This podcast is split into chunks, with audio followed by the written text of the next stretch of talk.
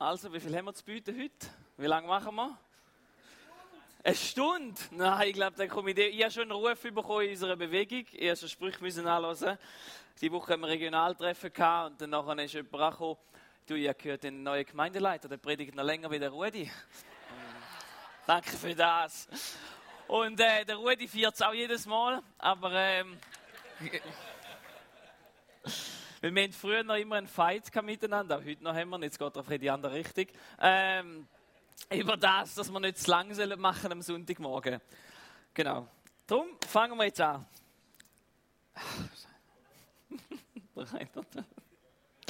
genau. Heute Morgen ähm, habe ich eine kleine Frage und ich stelle euch die nur hypothetisch, weil es mir sonst nicht möglich ist, um das umzusetzen. Aber nehmen wir mal an, ich würde dir 100 Franken geben, wenn du mir jetzt direkt könntest sagen, wie viel Lichtsignal von die Hai bis an du durchfahren hast heute Morgen. Wer kann sagen? Jetzt? Ah, doch ein paar, oder? Aber nicht alle. Es ist nicht bei allen ganz so schnell gekommen. Zum Glück habe ich die 100 Franken nicht versprochen. Ähm, aber nicht alle können es gerade sagen, weil wir es nicht gerade wissen. Und warum ist das so? Wir sind doch gerade ein paar Sekunden vorne an denen vorbeigefahren. Vielleicht die einen haben mein Skript gelesen und darum können die Antwort geben und schon gewusst, dass sie sich auf die Frage vorbereiten Aber warum merken wir nicht, wenn wir an diesen Ampeln vorbeifahren, die Sachen, die wir jeden Tag machen und fallen uns dann nicht bewusst auf, können genau die Fakten liefern? Ich glaube, da liegt dran, weil unser Fokus nicht unbedingt darauf liegt. Wenn ich jetzt aber würde sagen, sagen weißt du was, wenn du jetzt heute heimfährst und auf dem Heimweg die Ampel alle zählen und nachher mir die Anzahl sagen und ich gebe dir 100 Franken dafür, dann würde es etwa, weiß auch nicht, 20 Minuten gehen, ich würde Nachricht bekommen, es hat 10, 2 und da ist meine Twinta-Frage. Ähm, und alle könnten mir sagen, es ist genau die gleiche Straße, der gleiche Weg, wo du fährst, aber dein Fokus ist ganz anders. Weil du auf einmal den Wert dahinter siehst, um die Ampel auf einmal zu zählen. Weil du weißt, du kommst 100 Stutz dafür rüber. Also kommst du nicht wirklich rüber. Schreibt mir bitte niemand. Also ihr könnt es mir twinten, wenn ihr wollt, aber genau. Ähm, aber weil der Fokus anders ist, weil der Fokus auf das Mal liegt, ich muss die Information haben, ich muss das wissen, weil es wird mein Portemonnaie und mein, mein äh, Budget wird gesegnet durch das. Und in dem Moment, wo du die Notwendigkeit für die Ampel siehst, willst du können genau Auskunft darüber geben. Und in dem Moment wird es auch eine Relevanz für dein Portemonnaie bekommen. Und heute Morgen möchten wir nicht die Frage nach der Relevanz von deinem Portemonnaie miteinander diskutieren, sondern darüber reden, wie relevant das Bibel ist. Und die Frage nach der Entstehung und der Vertrauenswürdigkeit bezüglich der Bibel, da haben wir in der letzten Woche miteinander angeschaut. Und ebenso auch die Geschichte, also welche Geschichte erzählt die Bibel eigentlich. Jedes Buch gibt es ja als Menschen eine Geschichte weiter, wo wir etwas mitnehmen können.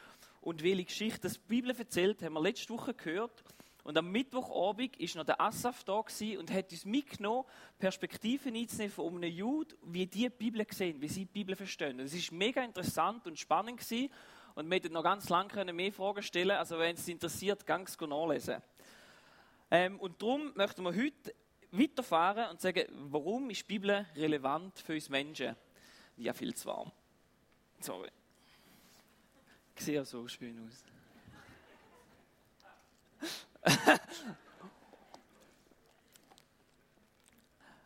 genau. Warum das Bibel für uns relevant ist. Ich möchte drei Punkte heute Morgen weitergeben, warum ich glaube, dass die Bibel für uns relevant ist. Ich könnte Stunden darüber reden, aber wie gesagt, das machen wir heute Morgen nicht. Und zwar, ich glaube, der erste Punkt ist, weil Gott hat die Bibel geschrieben.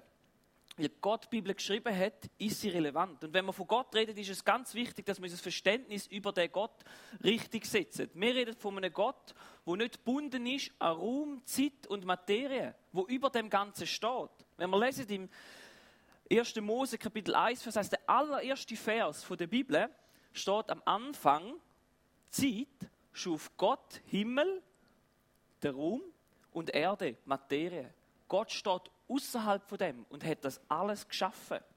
Und das ist eine wichtige Grundlinie, wo, Grundlinie, wo wir als Menschen uns eingestehen müssen, dass Gott da ist, wo das alles erschaffen hat und wir seine Geschöpfe sind. Wir sind von ihm erschaffen worden. Und wenn nur ein von diesen Aspekten Gott wir begrenzen, wenn er nicht über diese Sachen wir stehen, dann wäre er nicht mehr göttlich. Dann wäre er nachher auch ein Geschöpf. Also wir haben es damit zu tun, dass wir ein Geschöpf sind und er der Schöpfer ist und denkst, ja, das ist ja logisch, ist ja klar, es muss ja einen geben, der das ist. Das ist für viele Menschen nicht so klar und nicht so selbstverständlich und um den Punkt kämpfen wir heutzutage uh, oft.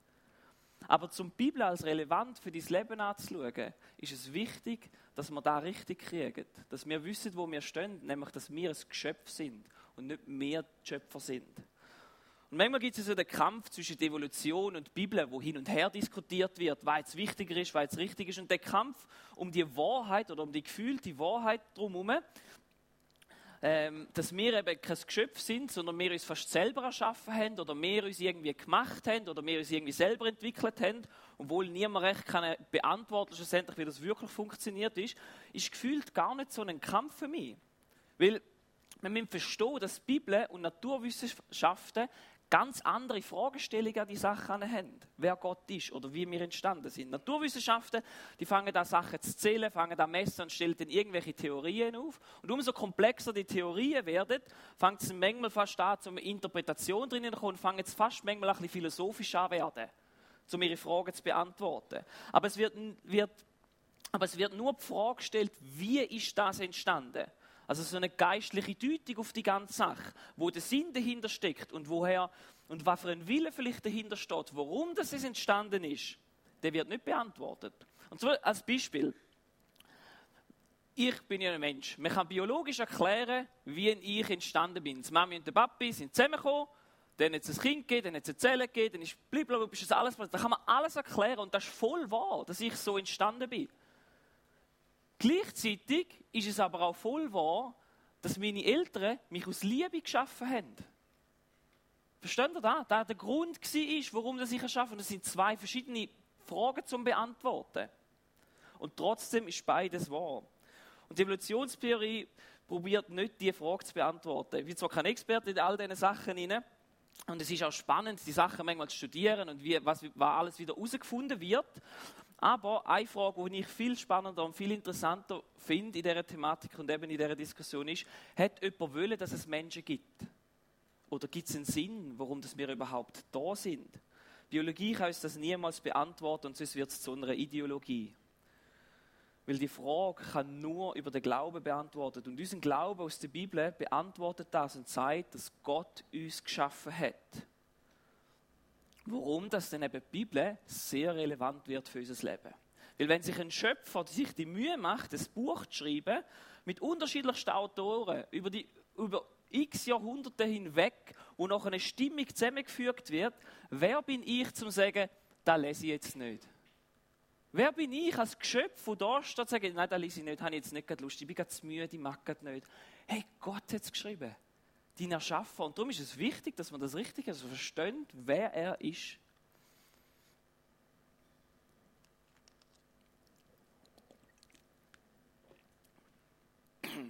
Der zweite Punkt, warum ich glaube, dass die Bibel relevant ist, ist, weil sie auf Jesus hindeutet.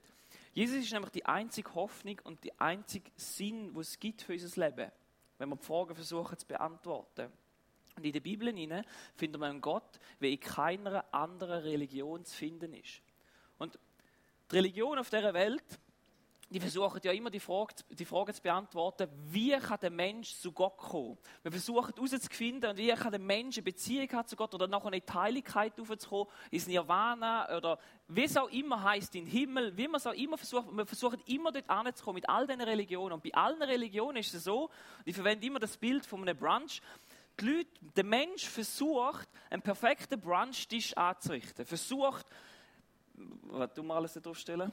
Ähm, Käse, Milch, ein feines Müsli, alles Mögliche anzurichten und der Mensch sitzt nachher an den Tisch an und sagt, hey Gott, schau mal, wie gut ich gelebt habe, schau mal, wie schön dass ich es gemacht habe. Wenn du möchtest, darfst du da sitzen und hoffe darauf, dass Gott irgendwann sitzt. Und das Christentum ist die einzige Religion, der einzige Glaube, wo da umgekehrt ist. Da erzählt uns die Bibel, wo Gott ankommt und sagt, weißt du was? Ich habe dir den ganzen Tisch steckt. Ich habe für deine Schuld zahlt, deine Sünde zahlt, für alles habe ich dir den Tisch steckt. Und wenn du möchtest, darfst du einfach ansitzen. Das ist deine Entscheidung, du musst nicht. Aber schau da, in der Bibel zeige ich dir, wie du an den Tisch sitzen wenn ich es gedacht habe, dass du ein schönes Leben führen kannst. Das heisst nicht, dass Leid und Leid alles weg ist. Wir leben immer noch in einer gefallenen Welt. Aber dass du in Beziehung mit mir schlussendlich leben Und da finden wir in der Bibel hinein.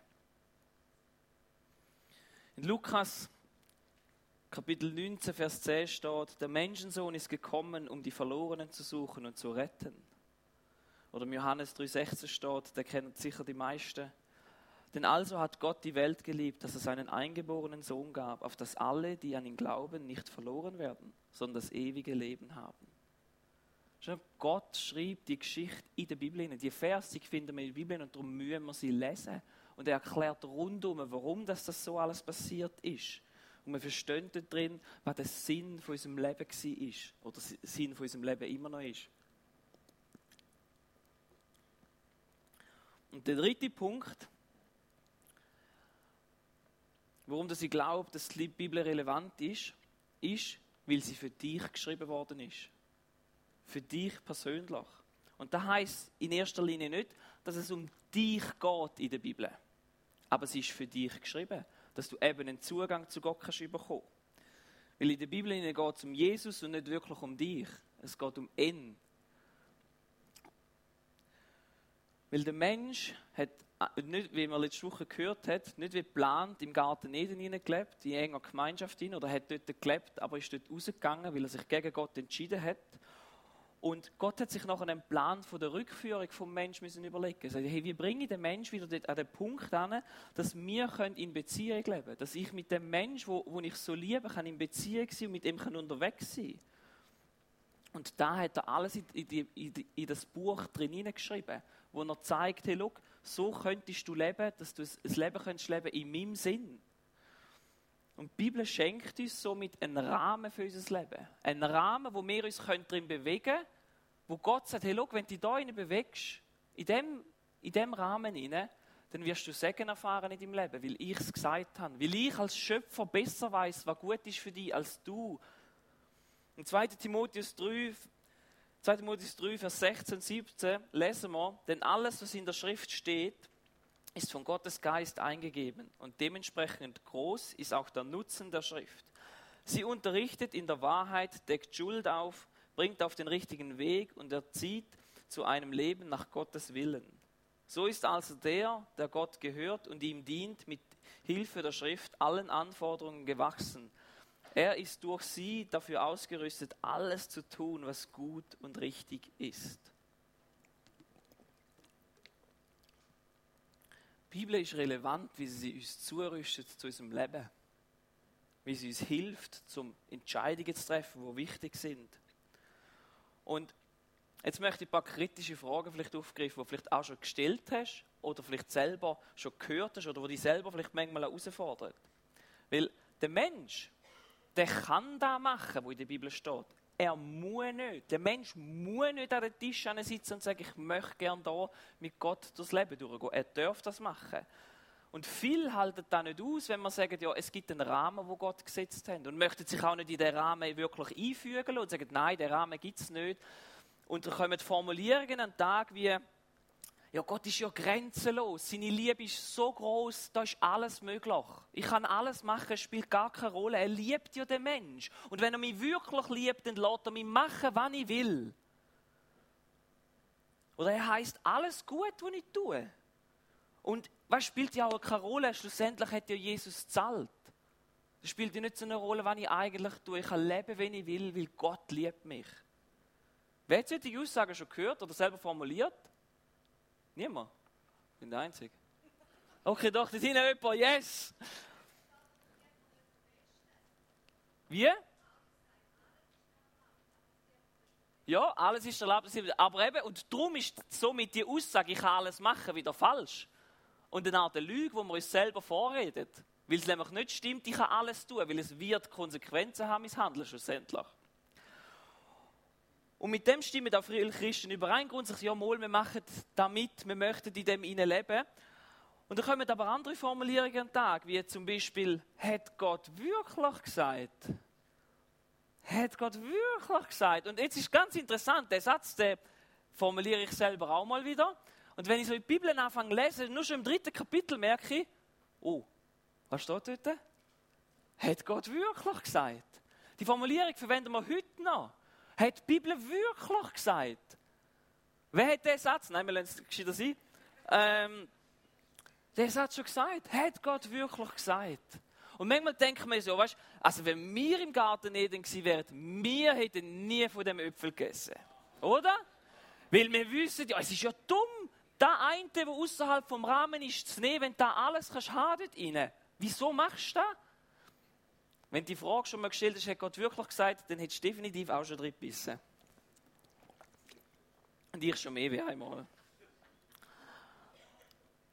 Oder Formulierung, die kommt, ja, das ist ja nicht mehr zeitgemäß, was in der Bibel steht. Das kannst du heute nicht mehr so anwenden. Das zählt, das hat früher erzählt, das, das stimmt heute nicht mehr, das, das, das brauchen wir heute nicht mehr. Weißt du, die Zeit hat sich geändert, das Leben hat sich geändert. Und ich komme noch ein bisschen zu dem. Aber die Formulierung, die finde ich auch immer so krass. Und ja, es gibt Sachen in der Bibel, wo man sagen, okay, das war aus der Zeit raus, das können wir, müssen wir heute anders annehmen. Aber Prinzipien dahinter können wir nicht einfach über Bord werfen. Oder der Satz, hat das Jesus wirklich so gemeint, wenn er es so formuliert hat? Ich meine, das höchste Gut, wo wir Menschen haben, an dem sind Weisung von Gott, ist, sind die Formulierungen und die Sätze, wo Jesus selber gesagt hat. Wo Jesus selber gesagt hat, hey, das zählt so. Das ist so der, Maß, der höchste Maßstab von, sagen wir mal, göttlichem Wissen, wo wir überhaupt können erreichen können. Weil die Apostel sind ja dann noch Menschen gewesen. Aber da, wo Jesus gesagt hat, und sogar da zweifeln wir ja manchmal an. Themen, wo Jesus selber gesagt hat, genauso soll es laufen. Und äh, du hast ja vorhin einen, schönen Vers vorgelesen. Ähm, ich habe nicht gewusst, dass, den habe ich vergessen, dass du das machst. Aber einfach ein Thema, ich denke die sechs Mal. Ein Thema, wo Jesus im Fall auch klar war, und ich trete jetzt sicher ein paar auf die Füße, ist der Zehnte. Es gibt nämlich einen Vers, und ich sage nicht, wo er steht, ihr könnt ihn selber suchen, wir lesen ja jetzt die Bibel momentan. Es gibt einen Vers, wo Jesus selber den Zehnte aus dem Alten Testament bestätigt hat wo er sagt, dass wir den abliefern in der Kirche, wo wir die sind. Viel Spaß beim Suchen. Und trotzdem ring auch ich mit dem. Denkst, ah, es ist. Was soll denn da? Und ich fange mit dem an ringen und nehme die Bibel nicht mehr als das Wort, wo der Schöpfer mir geschenkt hat und das nicht mehr so relevant und will den Fokus gar nicht drauf legen, weil wenn ich es nicht beachte, dann weiß ich es ja nicht. Obwohl Jesus selber so Sachen gesagt hat. Oder die Formulierung, die ich im letzten Jahr schon mal gebracht ist, ja, für mich stimmt es so. Ich glaube nicht, dass Gott etwas dagegen hat. Der Satz, der stellt mir immer alle Nackenhaare hinten auf. Weil wenn man dem, dieser Aussage von für mich stimmt es und ich glaube nicht, dass Gott etwas dagegen hat, wenn man dem mal versucht, auf die Tiefe zu gehen, was das wirklich für dich bedeutet im Endeffekt,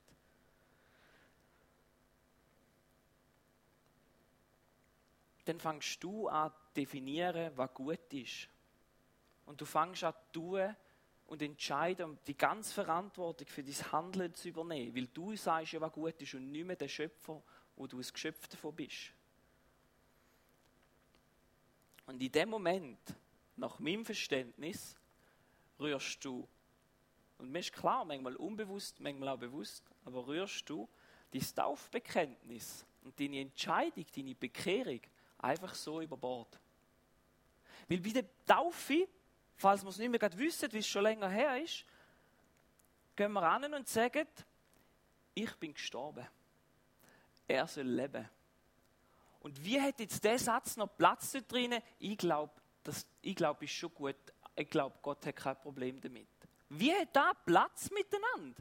Erklär mir, wie du das zusammenbringen kannst. Wenn du sagst, ich möchte für Gott leben und gleichzeitig sagt er, dass du das nicht sollst tun und du machst es trotzdem bewusst.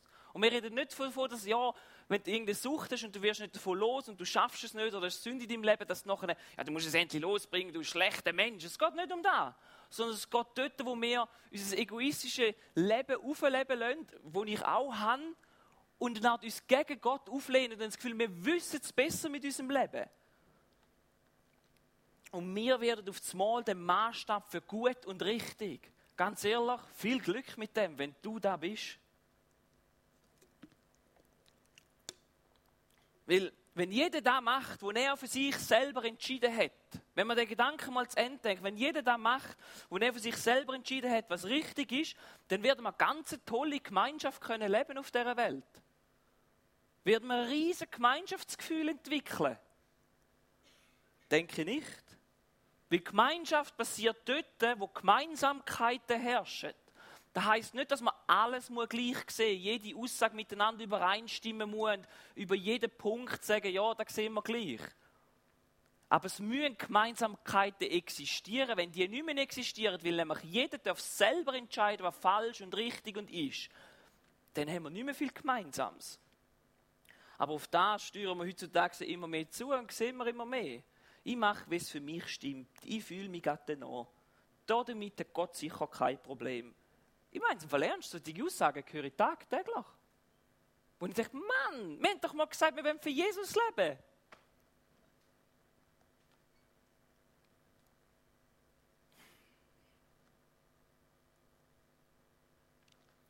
Und das ist manchmal, wenn wir ja nicht unbedingt gegen Gott rebellieren und das machen, aber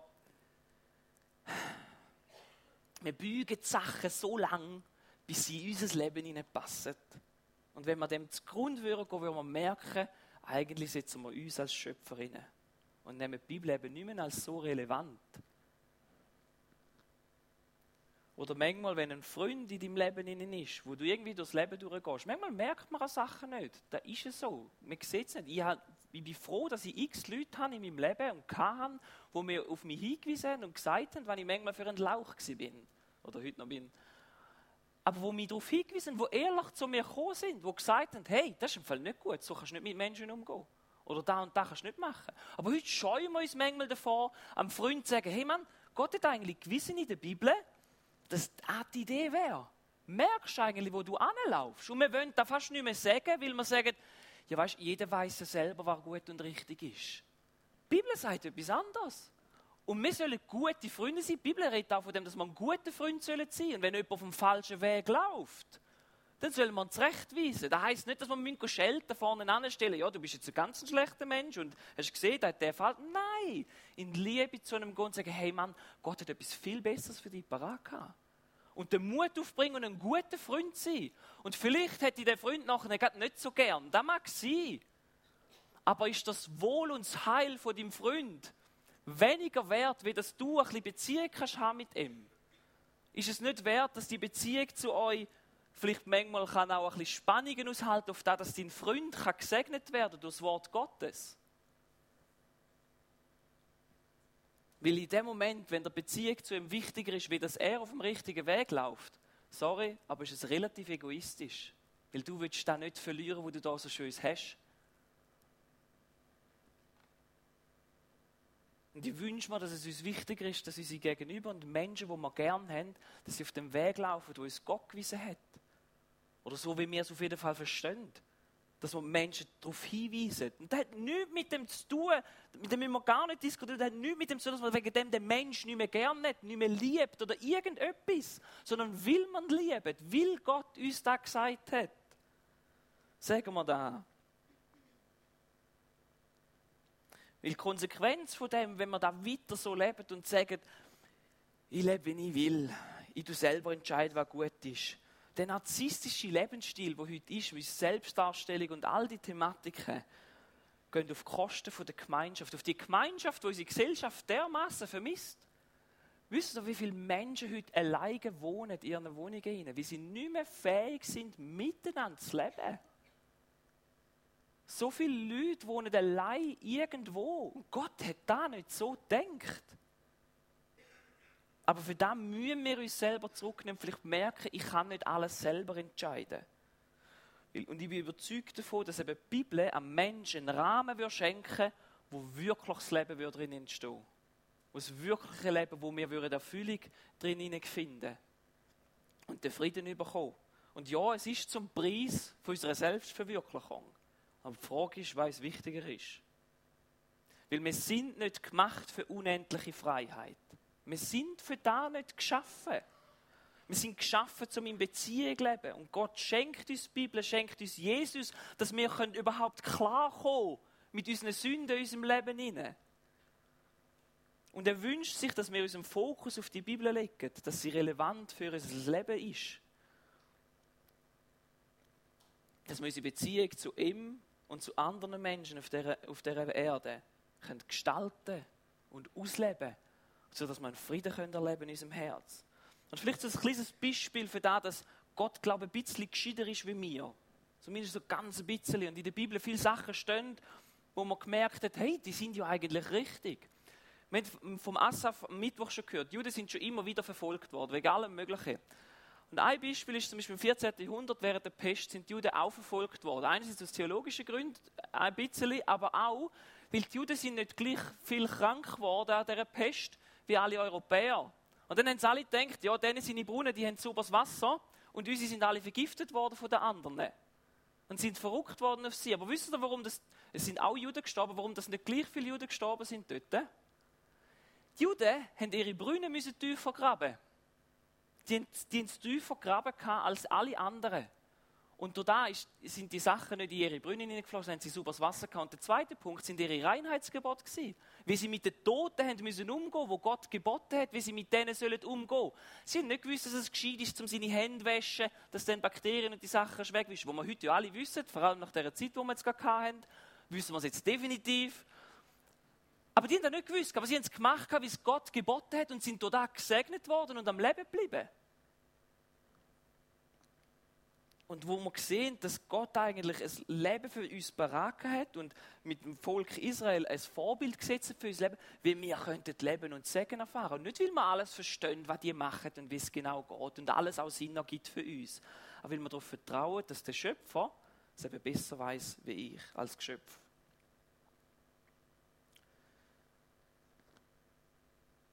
Und ich bin überzeugt von dem Konzept und erlebe das jetzt mit meinen jungen 31 Jahren wenn ihr es auch in meiner My Story vor ein paar Wochen gehört habt, immer wieder, dass wenn ich mit meinem Leben auf die Bibel vertraue und den Fokus darauf lege, dass ich das erlebe in meinem Leben. Es ist nicht alles schön, ich habe auch Kämpfe. Aber der Frieden in meinem Herz über die Zeit dürfen zu behalten. Und ich lege drum, weil ich da weiß, weil ich da erkannt habe und gemerkt habe, lege ich meinen Fokus drauf. Und manchmal erlebe ich es auch, dass wir gar nicht unbedingt wollen, die Wahrheit der Bibel zu wissen. Gewisse Fragen stellen wir dann extra gar nicht, weil wir vermuten, dass in der Bibel noch etwas darüber stehen könnte, dass ich nachher nicht so müsste, dass ich meine Entscheidung ändern müsste.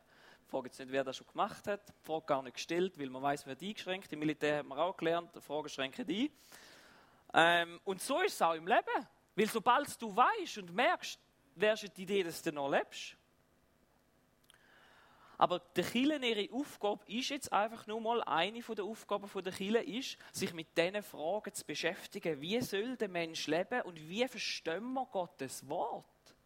Wie verstehen wir die Bibel und wie wollen wir das nachher in unserem Leben umsetzen, dass es eine Relevanz hat, dass man erkennt, dass wir Christen sind, dass wir mit Gott möchten unterwegs sein. Weil wenn wir die Bibel einfach brauchen, um ein bisschen Heiligkeit vortäuschen, dann missbrauchen wir sie. Zum einfach sagen, ja, weißt, wir haben da noch ein Buch, aber wir, wir, wir machen eigentlich nicht mit dem. Wir, wir, entscheiden ja immer selber, weil wir wissen ja selber, wie es eigentlich richtig ist.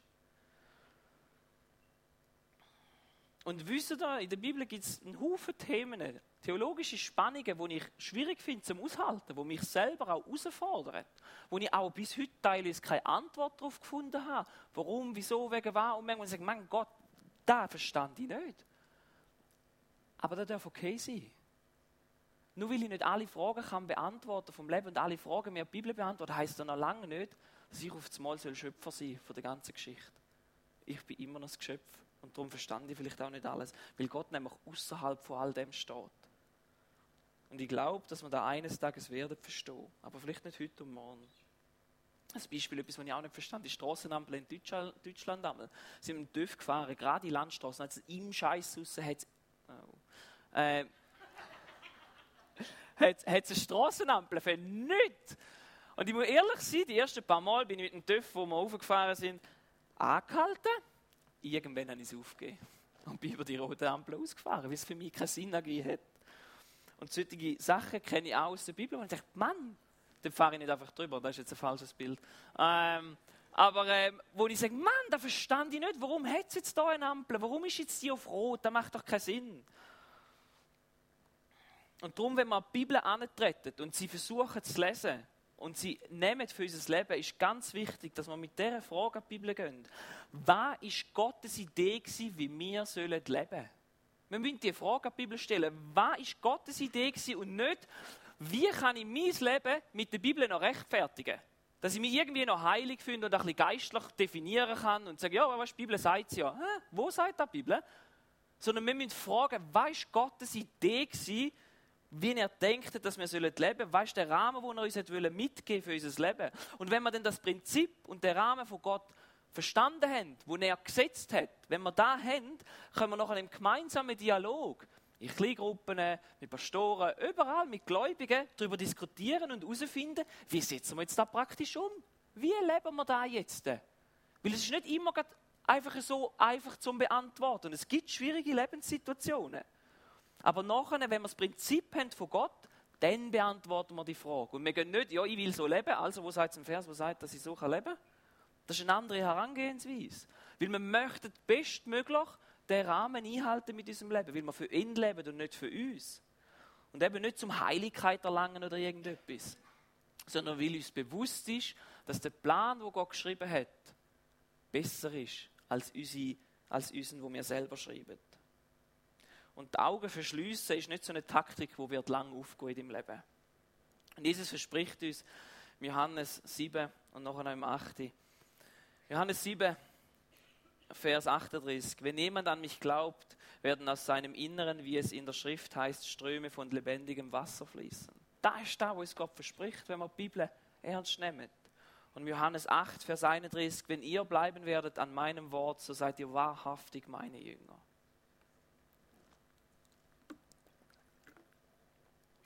Und wisst ihr, trotz all diesen technischen Hilfsmitteln, die wir heute haben, und all diesen Bibelübersetzungen und Bibelkommentaren, und alles, was wir haben, habe ich manchmal nicht das Gefühl, dass die Bibel wirklich relevanter geworden ist, sondern vielmehr irrelevanter. Weil wir überschwemmt worden sind von all diesen Möglichkeiten und das Gefühl haben, ja, ich hasse ja in meinem Leben, es ist ja da. Oder wir hören irgendwelche Predigten von irgendeinem Prediger und sagen, ja, der leitet die Bibel richtig aus. Und ich höre nur noch dem zu, weil da ist die Theologie, die ich will. Aber ich gehe nie an und gehe mir selber die Bibel aufstellen und sage, hey, was steht da eigentlich? Was hat Gott echt gemeint? Und lies mal ein Kapitel vorne und nachher ein Minimum und schauen mal, was dort steht. Und auch uns, prüfen uns, das haben wir schon mehr wie einmal gesagt, prüfen das, was wir da vorne erzählen und kommen, dass wir einen theologischen Diskurs führen und herausfordernd sind miteinander. Aber dass man nicht einfach sagt, ja, jetzt lasse ich nur noch den Prediger, weil der ist gut, sondern gönnt selber in die Bibel lesen. Oder manchmal liest man so einen Vers für den Tag und das kann schon ermutigend sein, wie man mit der Bibel im Alltag umgeht. Tut der Gügi nächste Woche uns weitergehen. Ähm, aber man liest einfach ein Vers und wenn, wenn das einzige ist, wo du für dich mitnimmst, wo du einen Vers lesest und ja, dann machst du noch deine eigene Interpretation dazu, was jetzt da für dich soll heißen. Hey, gang vielleicht mal lesen, welchem Kapitel das er steht. Warum du mir Gott geschrieben hat und was er gemeint hat mit dem für dich. Und weißt du, wenn ich ganz ehrlich bin, vorne schon ehrlich gesehen, aber die Bibel weiß, dass sie relevant ist. Und sie weiß, dass sie Gottes Geschichte ist. Und sie weiß, dass sie der perfekte Rahmen ist, wo es für den Mensch. Und ihr spielt ziemlich keine Rolle und es ist ihr ziemlich egal, ob du dich nach dem empfindest, dass das die Bibel ist, dann noch fühlst oder du eine andere Meinung über dem hast. Dann interessiert die Bibel relativ wenig du laufst dann am Buch vorbei, wo der Schöpfer für dich geschrieben hat, wo er dir höchstpersönlich geschenkt hat, wo er dir Hoffnung und Sinn für dein Leben hat wollen schenken.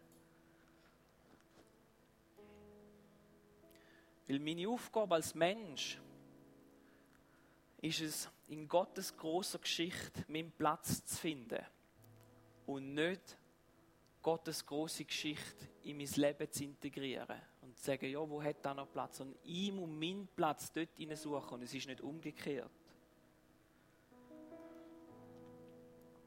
Und es will ja niemand von euch, nehme ich mal an, jetzt auf dem Highway einfach über rote Ampeln ausfahren. Sag ist mir egal. Mal schauen, was passiert. Vielleicht klebt es, vielleicht auch nicht. Aber oft erlebe ich auch in meinem Leben, dass ich über rote Ampeln, wo Gott gesetzt hat, dass ich die einfach ignoriere. Dass ich einfach darüber hinwegfahre.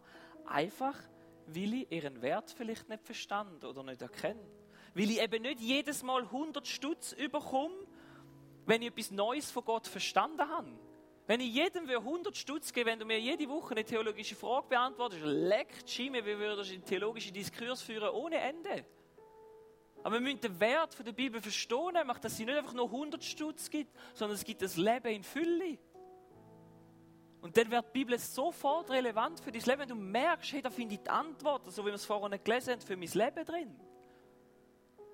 Und auch wenn ich nicht zu allem Ja kann sagen und alles immer sofort verstand, aber es ist ein Buch von dem Schöpfer. Und es ermöglicht uns ein Leben in Gemeinschaft, da wo wir so sehr brauchen und so sehr suchen. Nämlich Leben in Gemeinschaft mit Gott und den Menschen. Und zu dem möchte ich euch ermutigen. Leg den Fokus in deinem Leben mehr auf die Bibel. Fang sie an lesen. Fang sie wirklich an lesen und studieren und dich herausfordern von dem Buch. Und sagen, hey, Schöpfer, danke vielmals, dass du mir überhaupt ein Buch zur Verfügung gestellt hast, wo ich kann lesen, wo ich drin studieren kann, wo ich Hoffnung gefunden in Jesus. Und mit dieser Haltung an die Bibel herangehen. Sagen, hey, was, kann ich lernen von dir? Wie kann ich mich einordnen? Wie kann ich merken, was ich machen in meinem Leben? Und nicht, hey, könntest du mir bitte noch mein Leben erklären? Und wie, wie kann ich jetzt da heilig erklären, was ich jetzt gerade gemacht habe oder wie ich mein Leben will gestalten? Versteht ihr das? Das ist 180 Grad anders. Und dorthin kommt auch unser Mission Statement als Church. Wir möchten Tag für Tag, Schritt für Schritt näher zu Gott kommen. Und nicht erwarten, dass er zu uns anlatscht. Sondern er hat schon alles gegeben. Und unsere Aufgabe ist, näher zu ihm anzukommen. Und die Schrift zu lesen und zu verstehen und zu sagen, hey, was hat er gemeint mit dem? Wir werden jetzt miteinander das Abendmahl feiern. Ich möchte bitten, die, die, die helfen, führen zu kommen und euch bereit zu machen.